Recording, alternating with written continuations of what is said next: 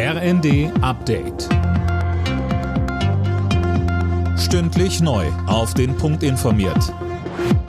Ich bin Sönke Röhling. Guten Tag. Die Hochwasserlage in einigen Regionen Deutschlands bleibt bedrohlich. Gisa Weber, angespannt ist die Lage unter anderem in Niedersachsen. Ja, da sind vor allem die Flüsse Aller, Leine und Weser betroffen. Da stehen ganze Landstriche unter Wasser. Ministerpräsident Weil sagte, ein Hochwasser dieses Ausmaßes habe es in seinem Land noch nicht gegeben.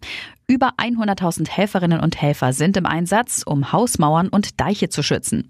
Und für heute sagt der Deutsche Wetterdienst neuen Regen voraus. Angespannt ist die Lage auch in Sachsen-Anhalt und Thüringen. In Sachsen sollen die Pegel heute ihren Höchststand erreichen. Die Pläne von Sozialminister Heil, Arbeitsverweigerern das Bürgergeld für bis zu zwei Monate zu streichen, kommen bei der Opposition gut an. Der CDU-Sozialpolitiker Stefan Stracke sagte den Funke-Zeitungen etwa, wer aus Bequemlichkeit Jobs verweigert, darf nicht darauf zählen, dass ihn die Solidargemeinschaft finanziell unterstützt. Auch aus den Reihen der Ampel bekommt Heil Zuspruch.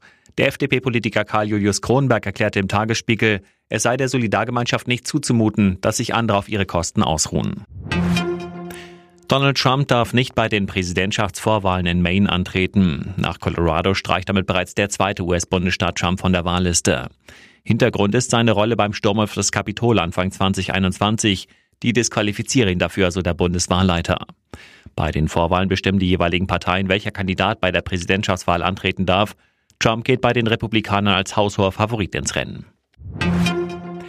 Emilia und Noah, das waren in diesem Jahr die beliebtesten Vornamen für Neugeborene in Deutschland. Damit hat sich laut Hobby-Namensforscher Knut Bielefeld im Vergleich zum Vorjahr nichts geändert. Auf den weiteren Plätzen folgen Emma, Sophia, Matteo und Elias. Alle Nachrichten auf rnd.de